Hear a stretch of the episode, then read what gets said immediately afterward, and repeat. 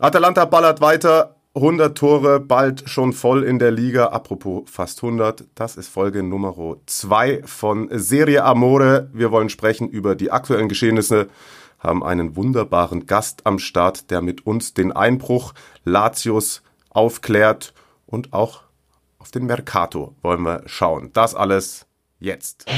Palla tagliata, messa fuori, c'è Pirlo, Pirlo,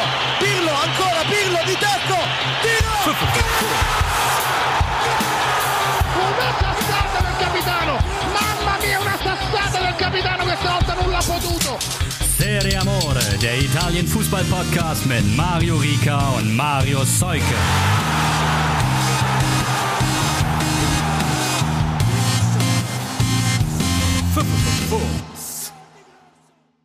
Zuallererst, grazie mille für euer ganzes positives Feedback und die Fragen, die ihr geschickt habt.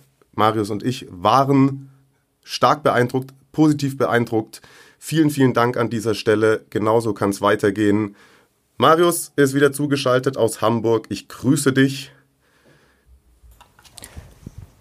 Ah, ist äh, das äh, der Klassiker mit dem Mute. Ich habe es gedrückt. Ähm. ja, äh, hi, äh, schön, äh, schön wieder da zu sein. Schön, dass ihr wieder dabei seid. Und ich habe ihn angekündigt, wir haben Sascha L'État c'est moi Start. Ja, schönen guten Tag an euch nach Hamburg und München. Haben diese Startwitze schon mal Leute vor mir gemacht? Ja, das höre ich nicht zum ersten Mal. Den habe ich zum ersten Mal gehört. Also du warst zumindest kreativ. Das weiß ich zu schätzen. Ähm, Sascha, den findet ihr genau wie uns auf Twitter und anderen sozialen Plattformen. Bei ihm der Name ausgeschrieben Sascha Staat. Schaut mal vorbei. Ähm, er ist Journalist, kümmert sich um Fußball, aber auch sehr leidenschaftlich um Handball, hat einen eigenen Podcast, kreisab.de und Buchautor auch, arbeitet für den Deutschlandfunk, fürs Box ab und an, kümmert sich viel um den BVB und ist leidenschaftlicher Lazio-Fan. Ob das mit seinen Initialien zu tun hat, das werden wir später besprechen. Yeah. Und auch ansonsten kennt er sich aus im italienischen Fußball und wie gemacht für diese Runde. War schon wieder einiges los. Ich habe es vorhin angesprochen. Atalanta 6 zu 2 gegen Brescia. Davor das Topspiel gegen Juve, wo ja die alte Dame mal wieder bisschen Glück hatte, wenn man das vorsichtig formulieren darf, mit der ein oder anderen Elfmeterentscheidung. Die Meisterschaft ist noch nicht entschieden, allerdings hat man es verpasst, aus Bergamo-Sicht ähm, ja dann nochmal richtig Spannung einzuläuten.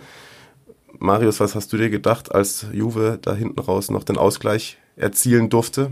Typisch Juve, habe ich gedacht. Ähm, also man, man will ja dann jetzt nicht den, äh, den Teufel an die Wand malen oder irgendwelche Verschwörungstheorien äh, beschwören quasi. Ähm, aber ja, Juve hat halt dieses, äh, in Deutschland nennt man es Bayern-Dusel ähm, und kriegt dann eben in der Nachspielzeit ab und an nochmal einen Elfmeter oder schießt dann irgendwie noch ein unmögliches Tor. Und äh, vielleicht ist das der Charakter dieser Spitzenmannschaft, die äh, 15, 20 Titel in Folge gewinnt. Ähm, und äh, andere Vereine haben das halt noch nicht so in der Form. Allerdings muss man trotzdem sagen, drei Spiele in Folge jetzt ohne Sieg gegen Sassuolo sah es erst richtig gut aus. Ich habe auch gedacht, ich durfte das Spiel kommentieren. Zwölf Minuten, 2-0. Das ist wieder irgendwie das dominante Juve. Und dann haben sie sich krass einlullen lassen. Äh, Sassuolo ist immer stärker geworden. Aber ich habe mich zwischendurch auch gefragt und ein ähm, ja, Zuhörer hat uns das auch gefragt, wie lang kann sich Sarri denn noch halten, wenn er zum Beispiel auch gegen Lyon rausgehen würde? Das glaube ich tatsächlich nicht. Allerdings muss man schon sagen, so richtig gut sieht es gerade nicht aus. Sascha, wie schätzt du Juve und das Sarri aktuell ein? Ja, mir haben sie in den letzten Spielen nicht gefallen. Hab gestern von dem Spiel nur die Highlights gesehen, aber hinterher auch Interviews und ähm, De Serbi, der Trainer von Sassuolo, der war schon leicht irritiert, dass sie das Spiel eigentlich nicht souverän gewonnen haben.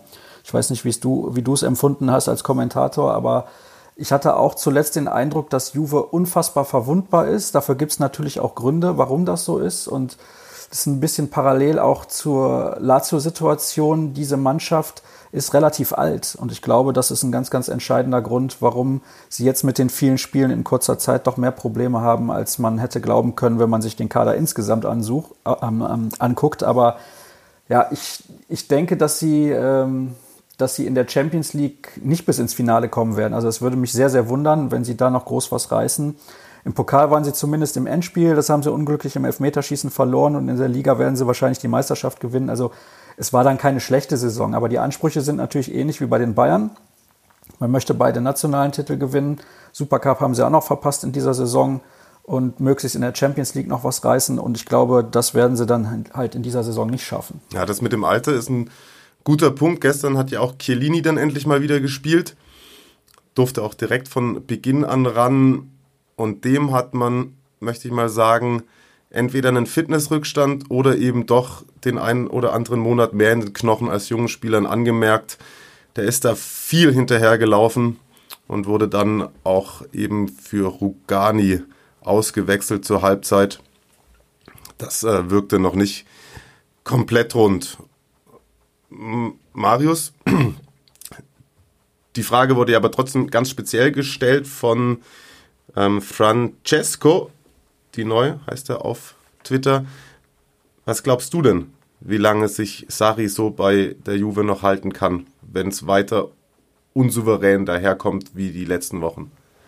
Das ist natürlich immer eine Frage, äh, was so die Alternativen sind. Und äh, wenn man sich den Trainermarkt aktuell anguckt, sehe ich da jetzt äh, nicht die grandiose Verbesserungsmöglichkeit. Also es, wenn man jetzt nicht irgendwie jemanden von, äh, von der, aus der, von der Ligakonkurrenz abwerben kann, ähm, Allegri, zurück, Allegri zurückholen, das geht natürlich immer, aber ob das nun der Anspruch ist, muss man sich dann, muss man sich dann auch fragen. Ähm, ja, sonst, wie Sascha das gesagt hat, äh, Meisterschaft werden sie holen, Pokal ist blöd, äh, wird dem Anspruch nicht gerecht. Ähm, aber wenn er mit Glück ist, wir haben das ja letztes Mal schon gesagt, Champions League ist nur ein Spiel und äh, auf dem Niveau kann da immer drei Euro ins Phrasenschwein immer jeder jeden schlagen.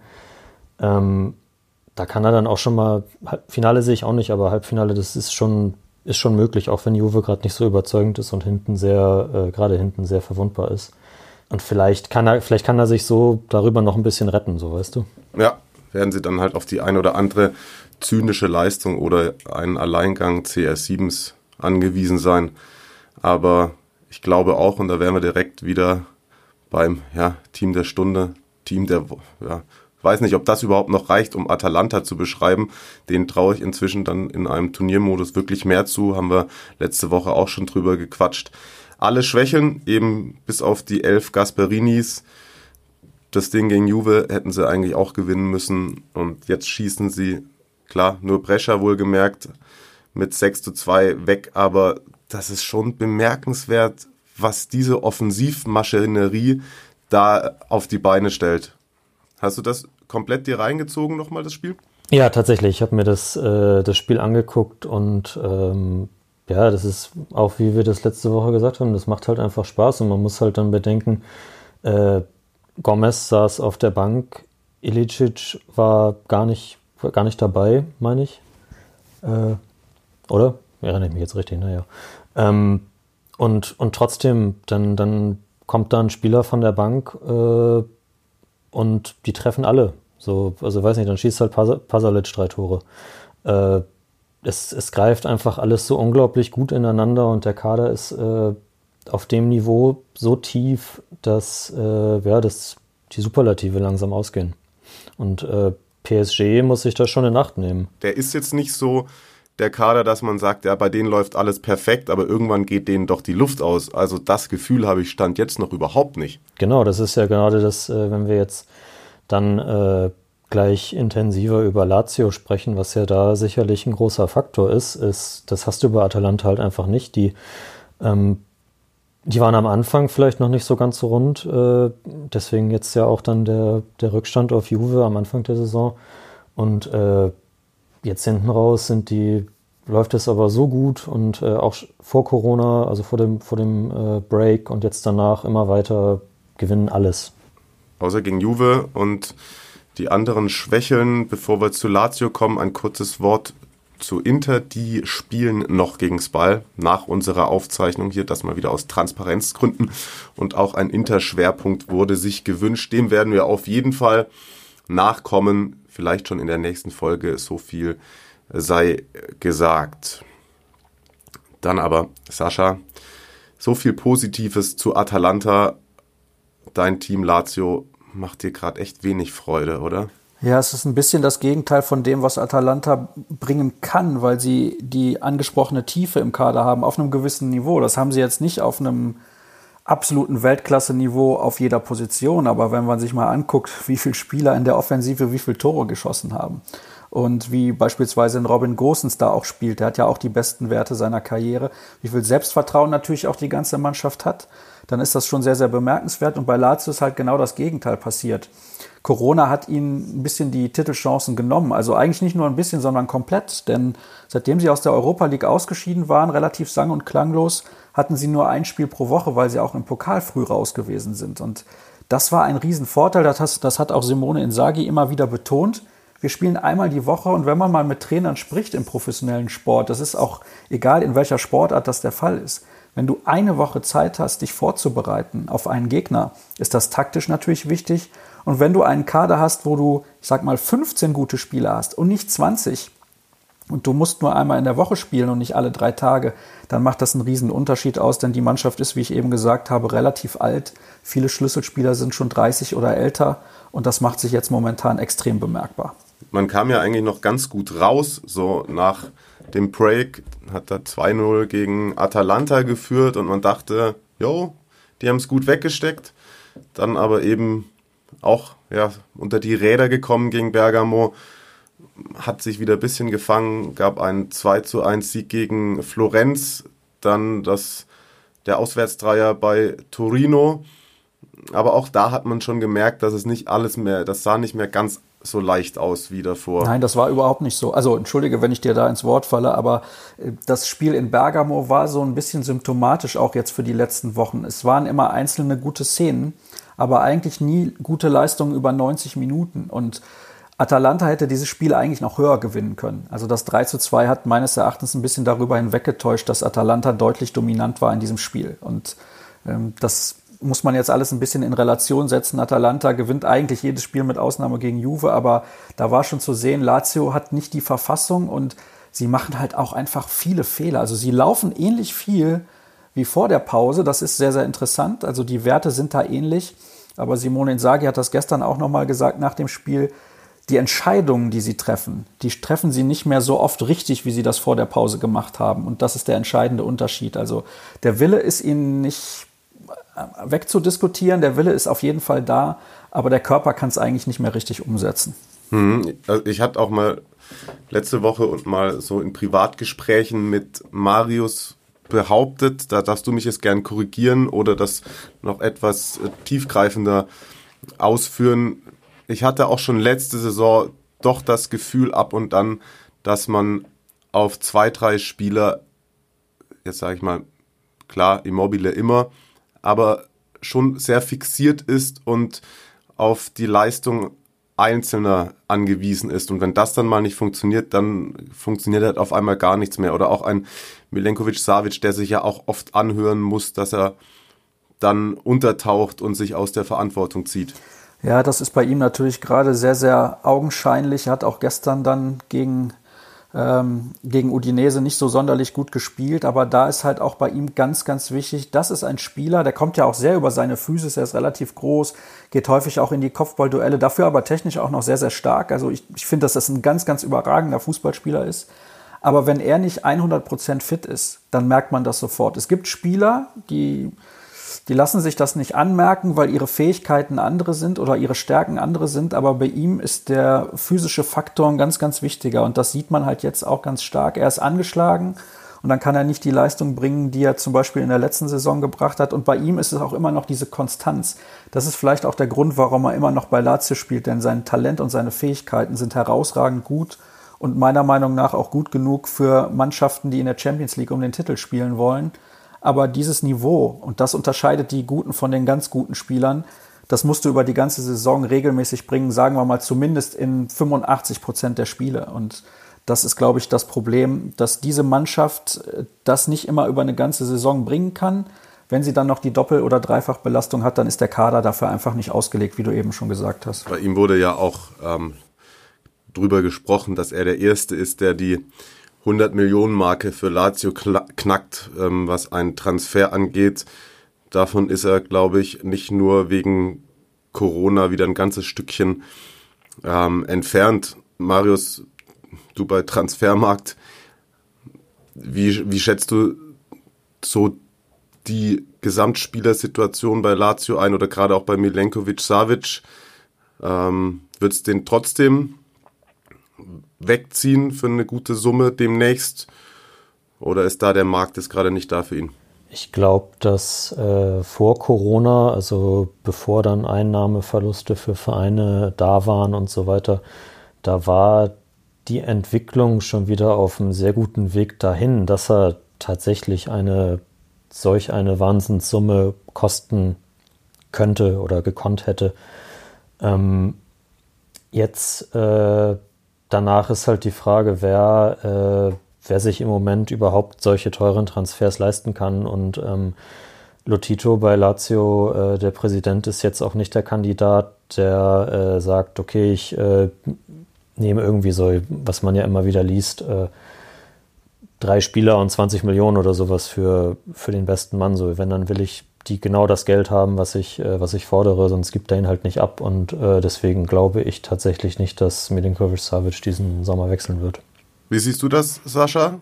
Wie bist du zufrieden mit dem, mit der Transferarbeit Tares und den Aussagen Lotitos so in letzter Zeit? Oder was siehst du da eventuell auch kommen für den Sommer? Ja, kommen sehe ich Kumbala, den Abwehrspieler von Hellas Verona. Ähm, das ist auch eine ganz, ganz wichtige Position, gerade in der Defensive. Und der kann ja sowohl in dieser Dreierkette zentral als auch auf der Seite spielen. Ist Lazio schon relativ alt. Mit Francesco Acerbi haben sie natürlich den Dauerbrenner, der immer spielt, der eigentlich jede Minute in der Saison auf dem Platz steht. Aber äh, andere Spieler ähm, haben entweder nicht die Qualität oder sind halt schon ein bisschen älter. Und da müssen sie auf jeden Fall was tun. Aber was gerade auch gesagt wurde, Milinkovic Savic mit den 100 Millionen, das sehe ich auch so. Der war auf dem Weg dahin und hat natürlich dann auch beispielsweise im Ende letzten Jahres bei dem Heimspiel gegen Juventus dieses sensationelle Tor geschossen, ähm, Ballannahme über weiß ich nicht wie viel, 40 Meter und knallt dann den Ball irgendwie in den Winkel. Also ähm, das zeigt natürlich auch, dass er in Topspielen in der Lage ist, gute Leistungen zu bringen und dann machst du auf dich aufmerksam. Jetzt hat er das in den letzten Wochen nicht machen können, deswegen sehe ich das genauso. Ich glaube nicht, dass er in diesem Sommer den Verein wechselt, zumal Lotito halt wirklich jemand ist, der den Wert des Spielers gerne auf seinem Konto sehen möchte. Und ähm, das hat sich ja so ein bisschen durchgezogen, auch in den letzten Jahren. Iglitare und Claudio Lotito arbeiten jetzt schon sehr, sehr lange zusammen. Iglitare war ja auch Lazio-Spieler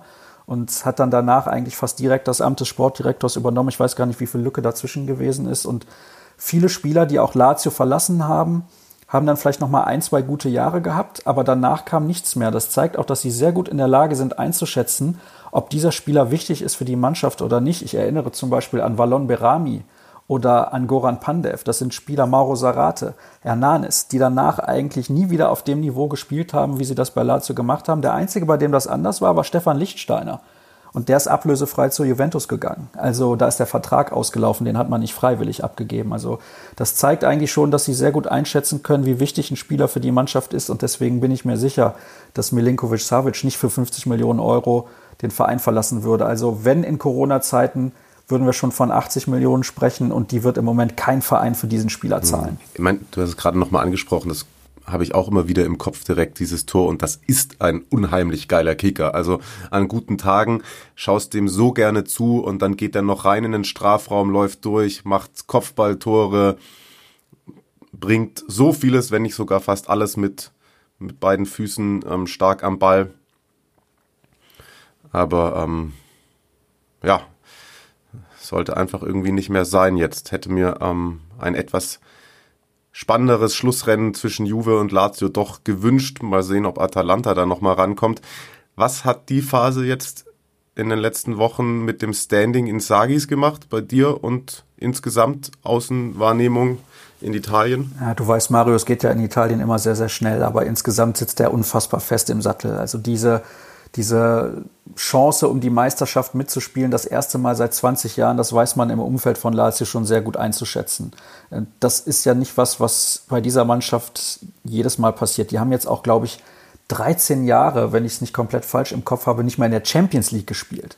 Also wir reden davon, in Italien Dritter oder einige Jahre auch Vierter zu werden, damit du international in der Champions League mit dabei bist. Das haben die auch ewig nicht geschafft. Also das wird diese Saison ganz wunderbar zu Ende gehen mit, der, mit dem Einzug in die Königsklasse und dann, dann muss man, glaube ich, auch zufrieden sein, weil es war das Saisonziel und das Saisonziel wird man im Endeffekt übertroffen haben und man weiß auch, glaube ich, einzuschätzen, dass das, ähm, dass das ganz spezielle Umstände gewesen sind, die vielleicht eine ganz realistische Chance auf den Scudetto äh, gekostet haben. Und ich bin sehr überzeugt von Simone Insage. Ich mag auch seine Art, wie er nach den Spielen die Spiele analysiert und wie sachlich er das macht. Und ähm, da ist das in Italien ja sowieso ein bisschen anders. Die reden dann teilweise zehn Minuten mit dem Trainer im Interview nach dem Spiel und wirklich sehr taktisch. Und da macht er mir einen hervorragenden Eindruck und auch menschlich finde ich ihn großartig und er wirkt immer sehr ruhig und entspannt. Nicht während des Spiels, da ist er auch sehr hitzig, aber ich glaube, dass er auch sehr gut eine Kabine leiten kann. Und das ist in Italien natürlich auch nochmal sehr, sehr wichtig, wenn es gerade in der aktuellen Phase überhaupt nicht läuft. Aber trotzdem hat man den Eindruck, dass er, dass er mit den Spielern so umgeht, dass sie alle relativ zufrieden sind. Und auch das ist ja nicht immer sonderlich leicht. Ja, das mit der Champions League ist natürlich auch auf jeden Fall ein Faktor. Ich erinnere mich das war, meine ich, vor zwei Jahren, als man da am letzten Spieltag das gegen Inter oh, noch ja. wegwirft, trotz Führung. Und ein Unentschieden hätte gereicht. Ich glaube, der Frei, der dann danach zu Inter gewechselt ist, ähm, hat da sich auch einen Bock erlaubt, beziehungsweise ist vom Platz geflogen noch. Ähm, da hat man doch tatsächlich danach auch in den Gesichtern gesehen, wie sehr man sich eigentlich die Königsklasse herwünscht, wieder ins Olympico. Und da sieht's ja jetzt meine ich mal. Ich glaube, durch ist es noch nicht, aber es sind. Vier, vier Punkte fehlen noch. Also die Roma müsste eigentlich jedes Spiel gewinnen, äh, weil haben beide am Ende die gleiche Anzahl an Punkten. Der direkte Vergleich ist unentschieden. Hm. Ähm, dann wäre es am Ende die Tordifferenz und die spricht aktuell deutlich für Lazio. Also 16 Tore wird die Roma in den fünf Spielen nicht aufholen. Das kann ich mir nicht vorstellen. Und ähm, Lazio hat noch Heimspiele unter anderem gegen Cagliari und Brescia. Also wenn man dann in diesen beiden Spielen nicht zumindest einen Sieg holt, äh, dann würde es mich schon sehr, sehr wundern. Das kann natürlich jetzt alles komplett schief laufen. Aber wie gesagt, da müssen ja, muss ja beides zusammenkommen. Lazio verliert alles, die Roma gewinnt im Prinzip alles und dann würden die noch die Plätze tauschen. Milan und Napoli sind schon zu weit weg. Also ähm, ja, ich, ich bin da frohen Mutes und ähm, ich weiß nicht, ob du dich ja noch daran erinnerst, als alter Werderaner, äh, das letzte Mal, als Lazio in der Champions League gespielt hat, in einer Gruppe mit Werder Bremen, da sieht man mal, wie lang das her ist. Ja. Danke auch. Ja, äh, doch, aber tatsächlich bin ich auch drüber gestolpert bei der Recherche für meine Lazio Top 11, weil da wollen wir gleich noch das so als kleine neue Kategorie einführen, dass wir immer zum Schwerpunktverein so ein bisschen in, in der Historie kramen und Wisst ihr was, wenn wir gerade dabei sind, ich habe so Bock drauf, ich habe sie schon wieder vor mir gesehen und es war so schwer, sich die ganze Zeit zu entscheiden. Ich weiß nicht, wie es euch Mega. ging. Also ich habe zehn Namen wieder durchgestrichen und den dazu und wie auch immer. Ich bin so gespannt auf eure, ich will das jetzt machen. Lass uns uns doch so angehen, dass ähm, Sascha darf selbstverständlich als Gast und Lazio-Fan anfangen, dass wir einmal jeder den Torhüter, dann jeder seine Abwehr, dann jeder sein Mittelfeld und dann den Sturm, wenn ihr damit einverstanden seid. Natürlich. Absolut, machen wir. Dann Sascha, wer ist dein, wer ist dein äh, Keeper? Ja, auch da ist natürlich, wie du das gerade schon so angedeutet hast, das echt schwer. Da muss man sich genau überlegen, ähm, wie möchte man die Elf aufstellen? Sind es die Lieblingsspieler? Sind es die Besten? Äh, geht man sehr weit zurück in der Historie? Ähm, beschränkt man sich vielleicht auf eine Ära oder Spieler, die man selbst nur hat spielen sehen? Ich habe so einen Mix aus allem gemacht. Und deswegen ist mein Torhüter Felice Pulice, das ist der Torhüter der 74er Meistermannschaft, denn Lazio hat ja nur zwei Meistertitel gewonnen, 74 und 2000. Und dementsprechend äh, hat der eine ganz, ganz besondere Rolle. Und als Meistertorhüter sehe ich ihn noch schon stärker als Luca Marchegiani. Er hat auch hinterher viele Jahre im Verein gearbeitet. Ich habe ihn auch mal persönlich kennenlernen dürfen. Unglaublich äh, sympathischer Kerl, total bodenständig geblieben und ähm, war immer bereit auch, sich mit Fans zu treffen und äh, mal mit ihnen ein bisschen zu quatschen und deswegen ist er mein Torhüter in dieser Elf. Marius, wie ist es bei dir? Ich äh, habe auch so, so ein bisschen so einen Mix gemacht. Tatsächlich bin ich äh, in der, wenn wir die Historie so weit zurücknehmen, da, da bin ich nicht so, so super firm, was Lazio angelangt. Deswegen habe ich das mal ein bisschen ausgespart und äh, alle diese, die Spieler, die ich ausgewählt habe, ähm, sind äh, maximal so Anfang, Mitte der 90er äh, vom, vom, vom Alter her. Ähm, und äh, mein Torwart ist, äh, mit dem verbinde ich äh, eine, eine sehr intensive Zeit des, äh, des Serie A-Guckens in meinen Teenie-Jahren. Immer zwischen Genie und Wahnsinn, sicherlich keine Vereinslegende, aber immer sehr unterhaltsam. Fernando Muslera. sehr gut, sehr gut. Ähm, ja, bei mir ist es auch eine wilde Mischung.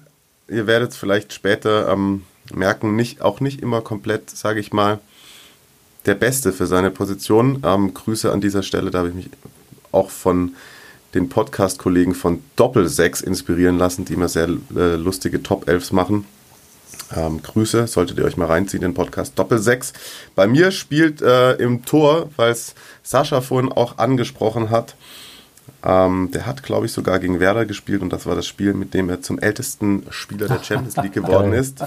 Der Dieter Bodensky Latios Marco Ballotta. Das ist meine Nummer eins. Ja, ist ja witzig. Ne? Also wir alle drei haben uns jetzt nicht für die wahrscheinlich beiden Besten entschieden. Ich wollte erst Luca Peruzzi nehmen. Aber, ja, und Angelo Peruzzi hat auch immerhin sieben Jahre bei Lazio gespielt. Also das unterschätzt man total, weil man den irgendwie immer bei Juventus verortet. Aber er war sieben Jahre bei Lazio und ähm, hat da auch noch herausragend gut gespielt. Also der war immer noch auf dem Top-Niveau, war glaube ich 37, als er seine Karriere beendet hat und ähm, das, das ist wahrscheinlich der beste Torhüter, der jemals für Lazio gespielt hat. Aber ähm, trotzdem die anderen, also Muslera ist natürlich auch grandios. Der hatte auch immer Tage, da war er unfassbar gut, aber er war auch oft unfassbar schlecht. ja, und Peruzzi ist ähm, auch so meine Teenie-Jahre. Ich weiß immer wenn ich Fußball gespielt habe mit meinem Opa, der großer Freiburg-Fan war, er war immer Schmatke und ich war Peruzzi, wenn wir gegenseitig Elfmeter schießen gemacht haben. ähm, ja, Peruzzi, unfassbar stark. Trotzdem. Ich habe ihn, ich wollte ihn auch nehmen, habe dann nochmal auf, äh, auf sein, sein Profil geguckt und gesehen, dass er aus der Roma-Jugend kommt und das ging natürlich nicht. Das ist tatsächlich so, ja. Sascha, ähm, welches System lässt du spielen? Wie viele Verteidiger stehen bei dir auf dem Platz? Ja, jetzt ist es so, aktuell spielt Lazio mit der Dreierkette, aber eigentlich ähm, ist das erst seit ein paar Jahren so und deswegen habe ich traditionell aufgestellt mit einer Viererkette, auch Vierer Mittelfeld und davor zwei Stürmer. Das ergibt dann hinterher alles Sinn, aber ja, meine Abwehr, ähm, das sind alles Spieler, die ich selber im Stadion habe auch spielen sehen. Ähm, wobei ich bei einem noch ein bisschen geschwankt habe ähm, und glaube, ich nehme ihn dann doch noch mit rein. Das ist nämlich Giuseppe Wilson also Wilson eigentlich ähm, amerikanisch oder englisch ausgesprochen, je nachdem, weil er auch englische Vorfahren hatte. Ähm, und das war viele, viele Jahre der Rekordspieler von Lazio. Hat auch als Libero gespielt, also damals in den 70ern dann teilweise doch auch in der Dreierkette, beziehungsweise dann mit Libero noch dahinter. Und ähm, er ist mein rechter Verteidiger und ähm, ich wollte nämlich im Zentrum Japs Dam und Alessandro Nesta aufbieten. Und ich habe auch lange überlegt, ob ich nicht Sinisa Mihailovic da zum Beispiel positioniere, der ja mit Nesta zusammen viele Jahre da gespielt hat. Äh, oder Fernando Cauto, auch eine Alternative sicherlich. Aber ich habe halt Stam und Nesta mal spielen sehen und ähm, also die sind ja so unterschiedlich, wie eigentlich Abwehrspieler nur sein können. Stam absoluter Brecher, die Physis pur und ich weiß nicht, ob ich jemals einen eleganteren Abwehrspieler gesehen habe als Alessandro Nesta, der so viel über seine Intelligenz gelöst hat. Super im Defensivkopfball, Grätschen, die weit wegfahren von Foulspielen. Das ist, glaube ich, für mich zusammen so ähm, die herausragende Innenverteidiger-Kombination bei Lazio. Deswegen sind das meine beiden Innenverteidiger. Und ähm, linker Verteidiger, das war gar nicht so einfach, habe aber dann doch jetzt Senat Ludic genommen der im einzigen Derby im Coppa Italia Finale, was es jemals gegeben hat, den einzigen Treffer erzielt hat und deswegen war die Wahl nicht so sonderlich schwer. Ja, das ist auf jeden Fall eine, eine starke Kette. Gegen die möchte ich nicht spielen. Marius? Ich äh, habe jetzt schon die ersten beiden Überschneidungen. Ich glaube, dass äh, da sammelt man unter Lazio-Fans auch, äh, auch viel Einigkeit. Ähm, Ich habe äh, erstmal um, um, zum System, äh, ich habe auch vier Verteidiger und davor dann äh, drei, beziehungsweise ja, drei bis fünf Mittelfeldspieler und ein bis drei Stürmer, wenn man so will. Ähm, und habe ähm, die, mich aber für die Innenverteidigung auch natürlich Nesta, äh, der absolute Innenverteidiger Gott, ähm, früher auch äh, musste, musste ich als 13-Jähriger sein Trikot haben, einfach äh, absolute Legende.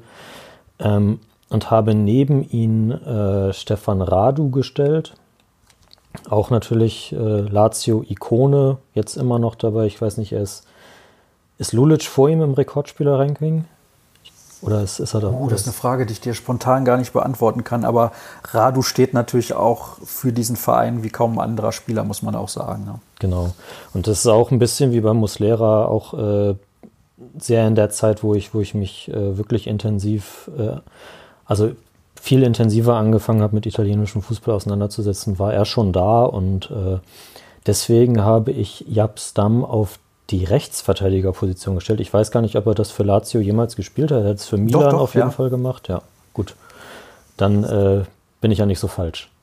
Und äh, von daher, ja, und äh, links, da muss ich dann jetzt fast meinen mein Peruzzi-Kommentar revidieren. Äh, ist zwar nicht Jugend, aber ist jetzt bei der Roma äh, Kolarov, weil das auch einfach ein absolut genialer Spieler ist. Hm, das stimmt. Aber hat tatsächlich in beiden Fanlagern, glaube ich, nicht mehr die größten Freunde jetzt. Ich spiele tatsächlich so, wie Lazio jetzt gerade spielt, aber auch nur, weil ich viele Mittelfeldspieler haben wollte. Eine Doppelung habe ich auch. Nesta, das ist äh, unfassbar. Sascha hat es gesagt, auch mit welcher Eleganz man verteidigen kann. Und ähm, der spielt bei mir zentral. Links habe ich jetzt ohne den Kicken gesehen zu haben, aber ich dachte, ähm, bisschen traditionsverbunden bin ich natürlich als Trainer und da muss für mich der Rekordspieler Giuseppe Favalli auf links verteidigen. Ich glaube 70er Jahre. Nee, Quatsch. Ist doch gar nicht so lange her. Ein 2000er. Der 2000er so. Ich habe ihn auf, ist so zwölfter Mann bei mir. okay, perfekt. Und rechts, rechts, ähm, da werdet ihr mich jetzt natürlich auslachen, aber nicht nur natürlich aufgrund seiner ähm, großen Zeit bei den Bayern und seiner Erfolge als Trainer Massimo Otto verteidigt bei mir auf rechts, weil ich auch ein paar Mal schmunzeln musste, als ich seinen Wikipedia-Beitrag gelesen habe. Unter anderem na, die elf Niederlagen bei Udinese Calcio in Folge. Und im Rahmen des Fußballskandals im Jahr 2013 um Transferverträge wurden auch Verträge von Massimo Otto nach Unregelmäßigkeiten untersucht. Massimo Otto allein wegen des Namens und tatsächlich so ganz verkehrt ist er auch nicht. Aber ich glaube, man hätte. Ja, ich, ich finde, dem, dem wird wegen seiner Bayernzeit in Deutschland immer ein bisschen Unrecht getan. Das war schon ein echt guter Spieler. Ich meine, der ist ja auch Weltmeister geworden. Ja, auf jeden Fall, finde ich auch. Und äh, hätte ich mich nicht für Giuseppe Wilson entschieden als Rechtsverteidiger, hätte ich mich für Massimo Otto entschieden. Denn er war viele Jahre einer der besten Spieler, den diese Mannschaft zu dem damaligen Zeitpunkt auch hatte. Und äh, hätte für eine bessere Mannschaft sozusagen spielen können, als das Lazio in diesen Jahren gewesen ist, ist ja dann auch nochmal zu Milan gegangen und war da auch noch sehr erfolgreich einige Zeit. Und wenn du sagst, du musstest schmunzeln bei seinem Wikipedia-Eintrag, er ist zweimal von der versteckten Kamera in Italien reingelegt worden und zwar auf allerübelste Art und Weise. Einmal wurde seine Frau entführt und er stand in Unterhosen auf einem Ferienhaus, das er eigentlich erwerben wollte. Das ist die eine Geschichte. Und das andere Mal, ähm, da wurde er, also es gibt ja auch sowas wie die Bunte, gibt es in Italien auch, oder wie die Gala. Und ähm, da war seine Frau dann mit einem anderen äh, Milan-Spieler hinterher abgelichtet. Äh, das war natürlich alles nur Fake, als ob sie ihn betrogen hätte. Also das war zweimal schon ziemlich hart für Massimo Otto mit der versteckten Kamera. Wow. okay. Äh, ich glaube, ich gehe nachher noch mal ein bisschen durch das Internet surfen. Ähm, ja, dann darfst du direkt weitermachen mit deinem Mittelfeld, Sascha. Ja, mein Mittelfeld ist äh, vielleicht ein Tacken zu offensiv. Das ist natürlich schwierig bei diesen ganzen wirklich unfassbar guten Mittelfeldspielern, die für Lazio gespielt haben. Rechts habe ich Pavel Nedved, äh, der auch in dieser Ära mit Sven Geron Eriksson ähm, einfach unfassbar gut war. Der kam ja dann ähm, aus Tschechien zu Lazio und ist da direkt durchgestartet. Später bei Juve natürlich noch mal besser gewesen, aber auch zu seiner Lazio-Zeit äh, fand ich, war er sensationell gut. Und auf der anderen Seite, und das ist eigentlich mit so der Spieler, wegen dem ich zum Lazio-Fan geworden bin, habe ich mich für Thomas Doll entschieden. Und äh, der gehört natürlich nicht zu den allerbesten, die jemals dort gespielt haben, also sicherlich ein guter, aber ähm, das ist so ein bisschen der, der persönliche Bezug, den ich da mit reingebracht Fuck, habe. Mann, Und dann, ich dachte, den habe ich, den hab ich als Ja. einziger. Mann! ja, ja, ich, ich musste mich entscheiden eigentlich zwischen Doll und Riedle, einer von beiden. Den, den hätte ich reinnehmen wollen und vorne war aber die Auswahl dann auch so unendlich groß, dass ich gedacht habe, nee, Riedle nicht. Und Riedle war ja auch schon, war dann wirklich bei vielen Vereinen, wo er gespielt hat. Ähm, bei Doll waren es ein bisschen weniger und ähm, ist auch ein sehr, sehr beliebter Spieler, Thomas Doll, äh, unter Lazio-Fans gewesen damals. Und zentral, ja, war die, also die Auswahl war so unendlich groß. Ähm, hab dann gestern noch mal in so einer Gruppe internationaler Nach Lazio-Fans meine Liste hingestellt und die haben gesagt, oh, den und den und den hast du vergessen. Aber äh, für mich absolut safe ist Juan Sebastian Veron, ähm, der auch damals in den 2000ern für Lazio gespielt hat und äh, auch am Ende seiner Karriere ja noch immer noch ein fantastischer Spieler gewesen ist. Und der zweite ist Luciano Receconi äh, aus der 74er Meistermannschaft, auch das, was man heute wahrscheinlich als Box-to-Box-Spieler bezeichnen würde. Und ähm, bei ihm ist die Geschichte ja besonders tragisch. Ähm, er wurde erschossen, ähm, ich glaube 1978 oder sowas, weil er zusammen mit einem Freund einen Juwelierladen betreten hat, ähm, um einen Raubüberfall äh, zu fingieren. Also haben sich einen Spaß erlaubt und der Besitzer hat sich dann den Spaß erlaubt, ihn einfach zu erschießen, weil er Angst hatte, dass er ausgeraubt wird. Also das ist dann mein Mittelfeld. Ein bisschen tragisches Mittelfeld. Ja, bist du von der bunten Geschichte schnell ins äh, sehr Traurige gekommen, aber auch abgefahren. Ich lerne nur dazu. Ja, total gut. Äh, genau, das wollte ich gerade sagen. Also das, äh, das habe ich, habe ich auch noch nicht gehört. Äh, vielen Dank für, für die Geschichtsstunde sozusagen. Also ich kann euch da sehr empfehlen, einfach nochmal ein bisschen da nachzugucken. Es gibt so ganz, ganz viele Theorien, ob das wirklich so passiert ist. Und der zweite, äh, der da mit dabei war, der, ich weiß gar nicht, ob es ein Mitspieler oder Freund war von Receconi. Ich glaube, es war nur ein Freund, der, ähm, der hat überlebt, äh, weil er hat die Hände hochgenommen und äh, Receconi hat seine Hände in den Taschen gelassen, aber man weiß nicht, ob das so stimmt, aber ähm, auf jeden Fall eine sehr, sehr kuriose und halt auch traurige Geschichte. Krass. Marius, bring uns wieder zum Schmunzeln. Was hast du Ja. Mittelfeld? Ähm, ach, weiß gar nicht. Aber erstmal, äh, du bist nicht der Einzige, der auf Thomas Toll gekommen ist. Ich habe ihn natürlich auch. Gott, ey. Und das, äh, da, da, da bin ich bei meinen, bei meinen zwei Halbstürmern quasi. Äh, wenn man, wenn man so will. Also ich habe äh, Thomas Doll auf dem, auf dem rechten Flügel stehen. Auch äh, aus der, per aus der äh, persönlichen Historie, äh, Mario, einmal kurz die Ohren zu. Ich bin ja in einer HSV-Familie geboren. Ja, das ist doch dein Problem. Erster Stadionbesuch war im Volkspark. Und äh, Thomas Doll hat äh, damals, ich bin in, äh, in, dem, in der Gemeinde Henstedt-Ulzburg zur Schule gegangen. Das ist ein bisschen nördlich von Hamburg.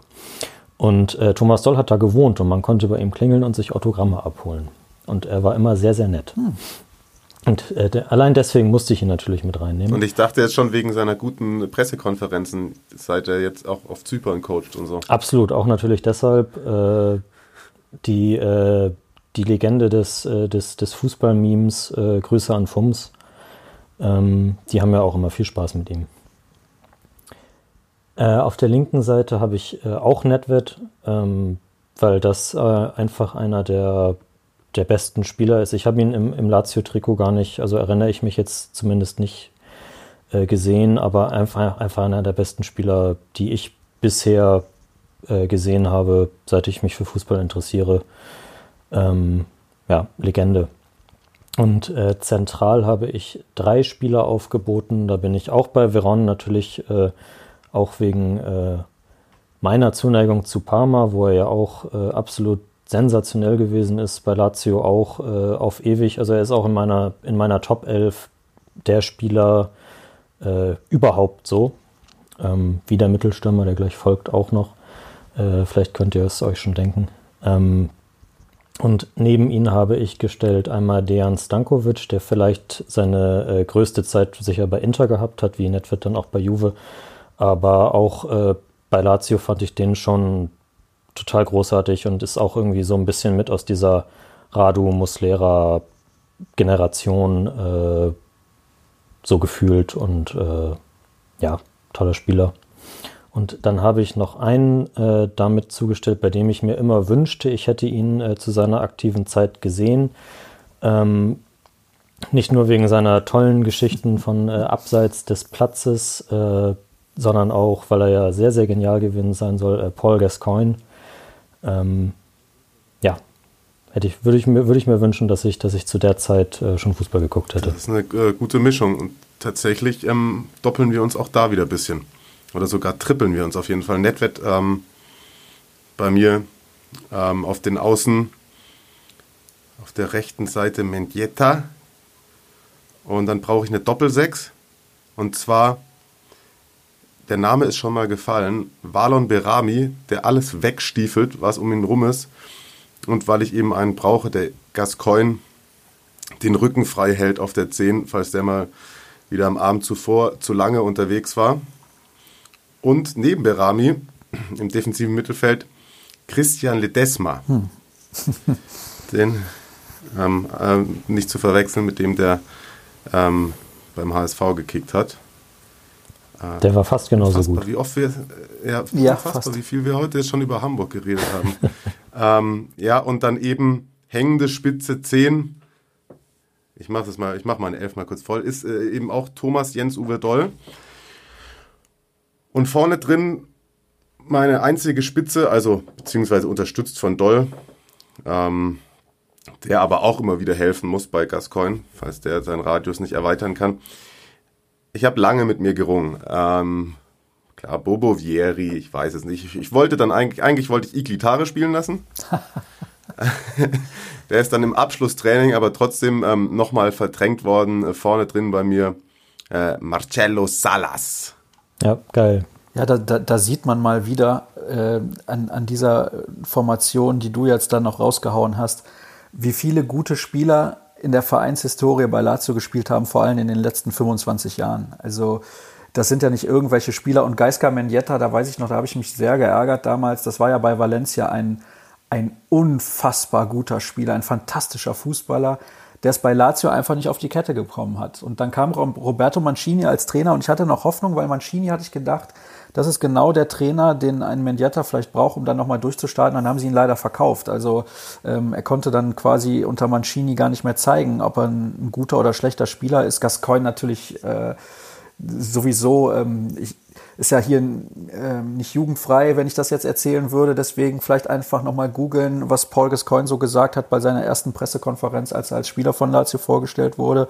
Das ist auf jeden Fall auch sehr amüsant. Und wenn ich noch so zwei, drei Mittelfeldspieler einwerfen darf, Michael Laudrup hat beispielsweise auch mal für Lazio gespielt. Ähm, Hernanes habe ich eben schon genannt, Stefano Fiore, äh, der Anfang der 2000er bei Lazio wirklich sehr gut gespielt hat und äh, Stefano Mauri zehn Jahre bei Lazio.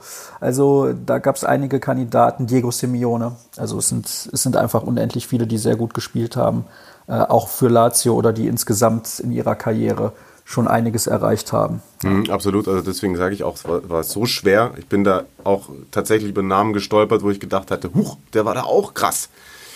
Ähm, hat mich sehr, sehr schwer getan, aber im Endeffekt bin ich sehr zufrieden mit den elf, die ich dann zusammengestellt habe. Auch wenn äh, ich ein bisschen angepisst bin davon, dass ihr beide auch doll habt. Aber mein Gott, haben wir, haben wir alle gleich, äh, drei das gleiche gedacht. Äh, genau, sagt mir noch eure Stürmer. Ja, Marius, willst du zuerst oder soll ich? Ähm, ich kann gerne, dann, äh, du hast angefangen, dann kannst du auch den Abschluss machen. Das, äh, das passt doch ganz gut.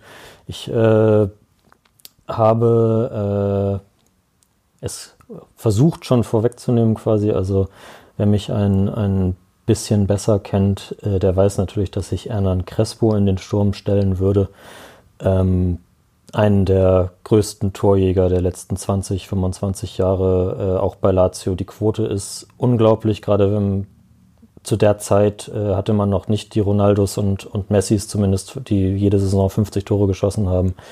Äh, Crespo auch eben vorher bei Parma die absolute Vereinslegende, Rekordtorschütze und äh, bei Lazio war, weiß nicht, ob er noch besser gewesen ist, äh, auf jeden Fall ein, äh, ja, ein unglaublicher Stürmer. Kann ich nur zustimmen. Ich glaube, mein erstes Lazio-Trikot ist eins von Hernan Crespo. Und äh, als er damals gekommen ist, hat man gedacht, dass diese Mannschaft noch besser werden würde, äh, als sie vorher war. Dann hat vielleicht auch nicht mehr so das Gleichgewicht gestimmt äh, in, in der Mannschaft. Und äh, es ist ja sowieso was ganz Besonderes, wenn eine Mannschaft, die nicht aus Mailand oder Turin kommt, überhaupt italienischer Meister wird. Also mit diesem einen Meistertitel konnte man, glaube ich, da sehr gut leben. Aber Hernan Crespo auf jeden Fall finde ich auch ein fantastischer Spieler. Es gibt noch einige andere Kandidaten und deswegen habe ich mich bewusst auch für zwei Stürmer entschieden, weil die Auswahl so groß war. Wir haben mit Giorgio Chinaglia eine ganz schillernde Persönlichkeit ähm, in der Lazio-Historie. Äh, Bruno Giordano wäre vielleicht auch noch eine Möglichkeit gewesen. Das sind Spieler, die wahrscheinlich vielen nichts mehr sagen. Giuseppe Signori, da ist es wahrscheinlich ein bisschen anders.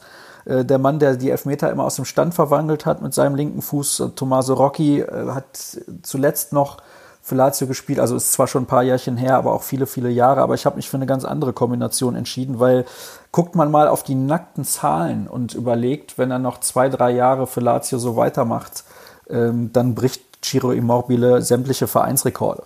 Und ähm, das muss man ja auch nochmal historisch dann einordnen. Ähm, ist ein bisschen schade für ihn in dieser Saison gelaufen. Kann sogar sein, dass Ronaldo ihm noch die Torschützenkanone wegnimmt. Das, das wäre wirklich sehr ärgerlich, weil seine Saison spektakulär war und er leidet jetzt massiv darunter, dass er fast gar keine Bälle mehr bekommt. Und der zweite, das ist dann auch nochmal so ein persönliches Ding, ähm, weil ich mich erinnern kann, äh, das Derby damals in der Kurve gesehen zu haben, ist Miroslav Klose, der der ein unglaubliches Ansehen genießt im Verein. Ich glaube, es gibt gar keinen, der jemals ein negatives Wort irgendwo über ihn verloren hat. Und äh, wenn man bei seinem ersten Derby in der ähm, Nachspielzeit den Siegtreffer macht, zehn Sekunden vor Ende, dann hat man seinen Platz da sicher. Und klar ist natürlich noch ein deutscher Spieler, da ist die Verbindung noch ein bisschen anders. Aber äh, Miroslav Klose hat noch zum Ende seiner Karriere hin auch noch mal einen Fünferpack erzielt für Lazio in einem Spiel gegen Bologna. Also ist auch nicht irgendjemand in der Vereinshistorie von Lazio und deswegen meine Stürmer Shiro Immobile und Miroslav Klose. Mhm. Il Panzer. Ne? Ja, genau. Ewige, ewige Liebe für, für Miro. Ähm, ja, das ist tatsächlich anders, so. Und aber das ist auch ja? eine andere Geschichte. Ah ja, okay, gut. Ja, das stimmt. Du bist ja Werder-Fan. du musst das so sehen. Ähm, das sind drei sehr, sehr schöne ähm, Top-Elfs, wenn man äh, das so sagen darf bedanke ich mich, dass ihr euch die Mühe gemacht habt. Und ich finde es auch schön, dass nirgends die Canio spielt. Natürlich nicht. Ja, das ging nicht. Das war einfach nicht möglich. Also er hat natürlich auch einen ganz besonderen Platz in der Lazio-Historie. Ich habe mir damals die Mühe gemacht, in Anführungsstrichen, eines seiner Bücher zu lesen ähm, und war entsetzt. Kann man ja ruhig auch mal offen so sagen er hat aber auch nicht so lange für Lazio gespielt. Also zu Beginn seiner Karriere und dann war er 15 Jahre woanders und dann nochmal am Ende seiner Karriere. Also ähm, ja, er hat halt zwei spektakuläre Derby-Tore geschossen, aber viel mehr war da in Bezug auf Lazio eigentlich nicht. Ja, und vielleicht die ein oder andere Ausfahrt mit auf äh, die Raststätte mit seinen Freunden von Iridu Cipli. Tja. So. Naja, wie dem auch sei. Ähm, wir müssen uns ein bisschen sputen, sehe ich gerade, wenn ich auf die Uhr schaue. Wir wollen ja nicht allzu lang werden. Und dann habe ich für unsere nächste Kategorie die perfekte Überleitung, denn der Name ist auch schon mal gefallen. Die Kategorie soll sowas sein wie eine kleine Top 5 von Marius an Spielern, weil das hat sich Tobias Kröger gewünscht. Ich glaube, das ist auch ein Arbeitskollege von dir, Marius. Korrigier mich. Das ist korrekt. Das ist äh, korrekt. Wenn, du, wenn du Instagram äh, Transfermarkt bei Instagram folgst, dann äh, wird da sehr viel Content von ihm sein. Ah, Guter Mann. Grüße. Auf jeden Fall, ähm, er hat sich gewünscht, dass wir mal uns paar Spielernamen rauspicken von kleineren Vereinen, die eventuell zu den Top 6 wechseln könnten. Und da ist der Herr Marasch Kumbula gerade vorhin mal angesprochen worden von Sascha, der möglicherweise von Hellas wo er auch in der eigenen Jugend gespielt hat, zu Lazio wechseln könnte. Der würde bei mir mit auf die Top 5 kommen. Wie ist es bei dir, Marius? Äh, absolut auf jeden Fall auch. Also ich äh, habe da so mal die, äh, die Klassiker, habe ich, äh, hab ich sie habe ich sie für mich quasi mal abgespeichert, die habe ich jetzt da nicht mit reingenommen. Also Tonali oder Castrovilli oder Chiesa, bei denen Ich die glaub, die international im gehört, auch Grunde genau, ne? genau, die schon bekannt sind, äh, wo man auch weiß, okay, da sind die Großen auf jeden Fall dran. Äh, Tonali wird ja wahrscheinlich auch wechseln, äh, ob das dann zu Inter ist, äh, werden wir sehen. Ähm, ja, Kumbula habe ich auch. Äh, ist ja wie, wie alle bei, bei Hellas so ein bisschen von, äh, von 0 auf 200 gegangen diese Saison. Ähm, aber von, von all denen, von den Amrabats und Rahmanis und äh, Pesinas, äh, irgendwie der, ja, der talentierteste wahrscheinlich. Und äh, der, von dem man in den nächsten Jahren auch äh, nachhaltig am meisten hören wird, wenn er sich so weiterentwickelt. Ich meine also ein wenig äh, Vorfreude auch schon in der Stimme bei Sascha gehört zu haben. Täusche ich mich da? Nein, absolut, weil er, wie gesagt, auch vielseitig einsetzbar ist in der Defensivreihe. Er könnte wahrscheinlich auch in unterschiedlichen Abwehrsystemen spielen und Lazio braucht einen jungen Abwehrspieler und ich denke, dass äh, die Wurzeln von Iglitare und ihm die gleichen sind, ist, glaube ich, auch kein Nachteil. Und deswegen stehen die Chancen gut und äh, da geht es wohl um ein paar Millionen Euro nur noch. Ähm, wir bewegen uns da im Bereich 20 bis 25 Millionen, vielleicht noch ein Spieler von Lazio obendrauf, der nach Verona geht. Aber ich bin mir relativ sicher, dass der in der nächsten Saison das Lazio-Trikot tragen wird. Und weil der Name Sandro Tonali gerade eben viel, der spielt ja nur in Brescia und die sind abgeschlagen und so weiter. Aber das ist ein ganz, ganz fantastischer Spieler. Das ist ein, also er erinnert mich so sehr an Andrea Pirlo. Äh, das ist schon bemerkenswert. Das liegt vielleicht auch ein bisschen an seinen Haaren, aber äh, die Freistöße, Standardsituationen, äh, wie er das Spiel liest in dieser defensiven Mittelfeldrolle, ähm, das ist großartig. Also es ist ein ganz, ganz toller Spieler und ich hoffe, dass er zu einem Verein geht, ähm, wo er am Anfang auch das Vertrauen bekommt und wo er sich gut entwickelt und wo er nicht irgendwie auf der Bank sitzen muss, weil das ist ein Spieler, der muss spielen und ähm, den, den finde ich super. Hm. Hätten wir dann tatsächlich auch noch eine weitere Frage von Francesco bei Twitter damit beantwortet, der gefragt hat, in welcher Konstellation würde denn ein Wechsel für Saniolo und eben Tonali Sinn machen, zu welchem Verein? Also klar, ich glaube auch, hast du vollkommen recht, Tonali muss zwingend weiterspielen und noch ergänzend dazu, viele Fähigkeiten, die Pirlo auch hatte. Bei Tonali finde ich aber auch geil, dass er richtig reinhauen kann. Also vielleicht eine Mischung aus Pirlo und Gattuso. Aber ich glaube, er ist dann wird dann irgendwann in den nächsten Jahren es auch leid sein, die ganze Zeit mit irgendwelchen anderen Leuten verglichen zu werden. Also äh, bin ich bei dir, muss viel spielen, braucht Vertrauen und ähm, dann wird er da äh, seine eigene Marke erschaffen, nehme ich an. Aber ähm, Marius hat schon ganz richtig gesagt, bei ihm ist er jetzt nicht auf den Top 5 Fall vielleicht schon zu bekannt. Äh, nenn mir mal deine anderen vier Namen zusätzlich zu Kumbula noch, wo du denkst, die wir werden in naher Zukunft bei einem größeren Verein spielen. Ich habe da äh, jetzt erstmal zwei Namen von Sassuolo. Das ist ja eh ein Verein, der eine, der eine fantastische Jugendarbeit betreibt, beziehungsweise nicht die Spieler selbst unbedingt ausbildet, aber früh großes Talent erkennt und die Spieler sehr gut fördert.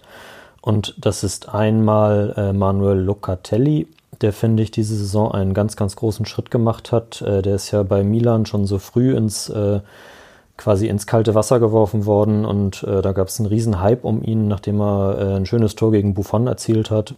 Ähm, dann ging es ein bisschen, äh, stockte es quasi ein bisschen, aber ich meine, da war der 18, 19, äh, da, da muss man es nicht übertreiben und jetzt ist er halt bei Sassuolo Stammspieler, hat mit De Zerbi ein äh, Trainer, der zu den talentiertesten Trainern in Italien gehört, äh, der einen sehr, sehr gepflegten Ball spielen lässt und äh, da kann der seine Stärken so als, ja, eben auch als, als dieser Verbindungsspieler, sag ich mal, zwischen, zwischen Verteidigung und, äh, und den, den vorderen Mittelfeldspielern oder den Angreifern wie Berardi äh, perfekt zur Geltung bringen und äh, der ist für mich soweit.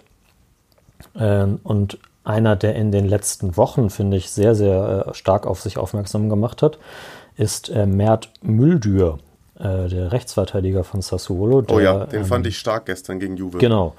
Der äh, am Anfang war, hat er ja noch gar nicht so viel gespielt, aber jetzt irgendwie gerade so, also ist dann Stammspieler geworden, ähm, kurz vor dem, äh, vor dem Break und äh, jetzt eben auch. Und da würde es mich, so wie er jetzt aktuell performt, irgendwie einen sehr recht offensiven Rechtsverteidiger gibt, äh, der damit viel, viel Dampf kommt. Äh, da würde es mich wundern, wenn es da nicht Gerüchte geben würde, auf jeden Fall. Und äh, die anderen beiden Namen, die ich mir noch auf den Zettel geschrieben habe, ist einmal äh, der Matteo Pessina, der von Atalanta an Hellas ausgeliehen ist, äh, der finde ich auch eine sehr, sehr starke Entwicklung gemacht hat.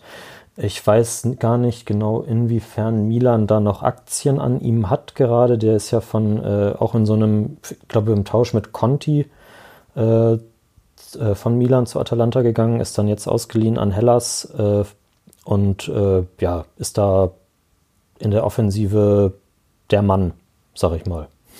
Ähm, den sehe ich auf jeden Fall, wenn man jetzt Atalanta zu den Top 6 zählt, dann wird er sich da nächste Saison womöglich durchsetzen. Und äh, den letzten Namen, das ist äh, Nicolas Dominguez von Bologna, der auch schon letzten Sommer sehr, sehr viel Geld gekostet hat. Also da hat sich äh, Bologna sehr weit aus dem Fenster gelehnt, um den aus Argentinien zu holen. Äh, ein sehr moderner Mittelfeldspieler, der vielleicht jetzt noch nicht äh, den nächsten Schritt machen wird, gerade weil Bologna es auch nicht unbedingt nötig hat, äh, auf die Ablösesumme da angewiesen zu sein. Ähm, aber der, dem auf jeden Fall zeitnah auch der Sprung zuzutrauen wäre. Jo, sehr spannend. Sascha, hast du irgendeinen Geheimtipp noch? Ich würde noch, ganz kurz, ich würde noch eventuell, auch wenn der vielleicht nicht wechseln wird, Nikola Milenkovic von der Fiorentina reinwerfen, der mir auch sehr gut gefällt in der Verteidigung und ist aber auch ein Name, den man schon mal gehört hat. Äh, Andrea äh, Pinamonti sollte Genua runtergehen, könnte ich mir auch gut vorstellen, dass sich den irgendjemand da oben wieder schnappt. Aber ich bin mir nicht sicher. Vielleicht bleibt Genua eh wieder drin.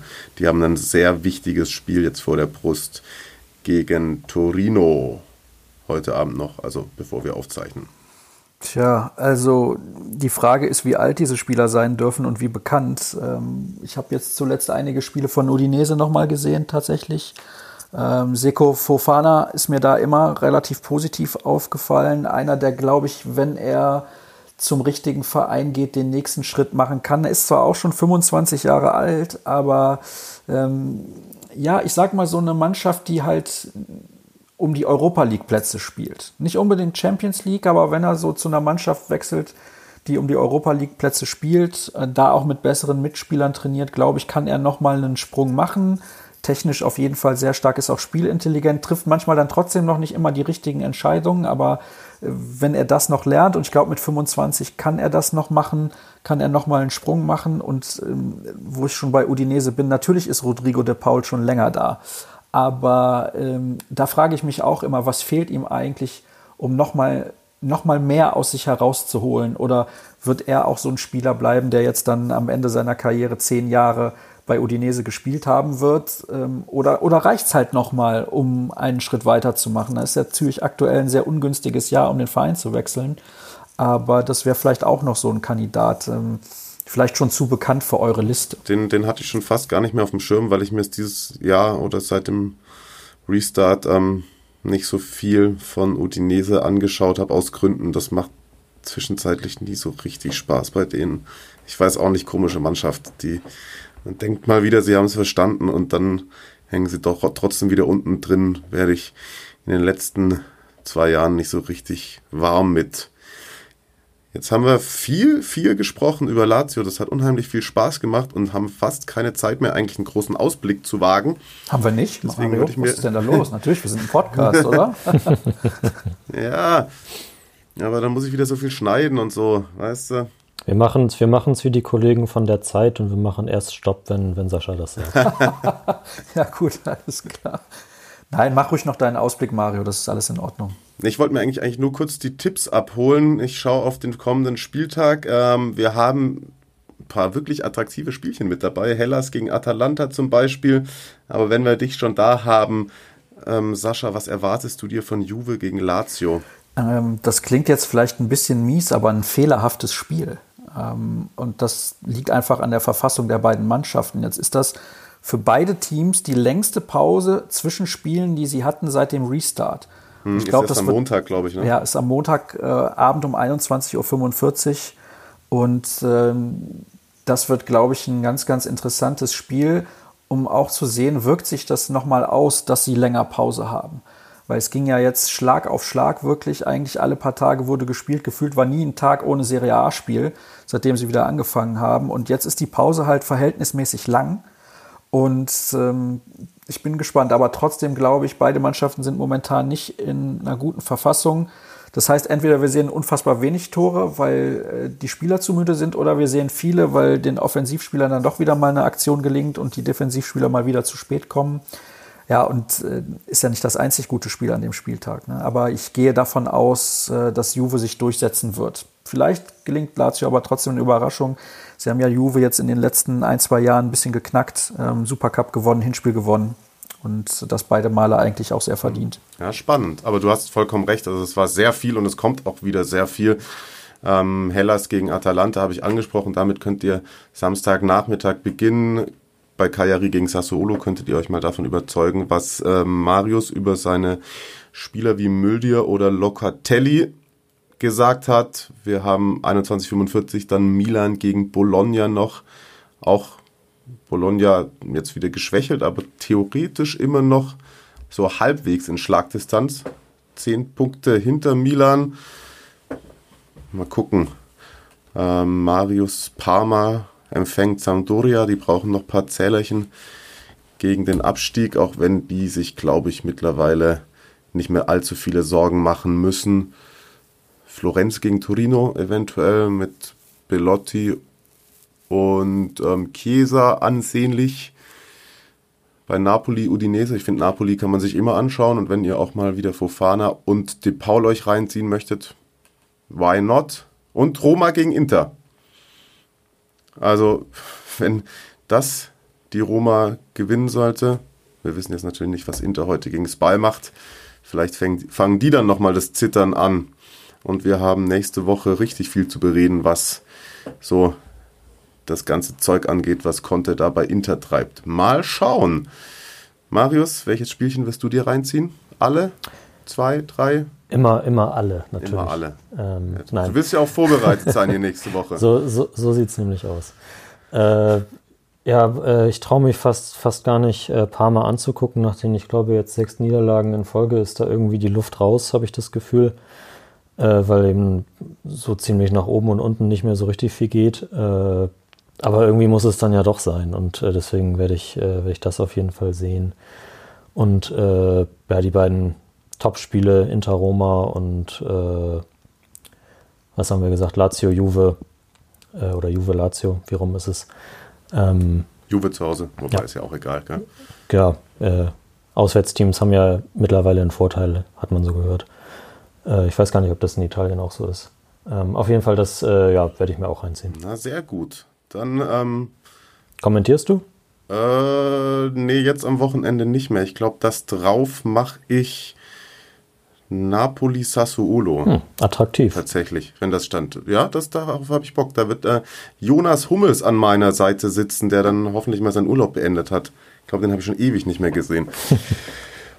Gut, aber bevor hier die Luft raus ist, ähm, wir haben nicht alle Fragen beantworten können, die ihr uns geschickt habt. Macht bitte aber weiter so. Je mehr ihr schickt, desto größer die Wahrscheinlichkeit, dass es hier eine reinschafft. Whatever. Sascha, herzlichen, herzlichen Dank. Ich danke auch. Du bist jederzeit wieder herzlich eingeladen, hat mir großen Spaß gemacht. Marius, Grüße nach Hamburg in die Transfermarkt-Redaktion. Ja, Grüße nach München und nach äh, Fürth gerade, sagtest du, Sascha. Auf jeden Fall, äh, komm, Ja, komm genau. wieder alsbald. Das, äh, das war super. Hat mir großen Spaß gemacht. Vielen Dank fürs Zuhören an euch. Kommt gut ins Wochenende und bis ganz bald. Ciao. Ciao.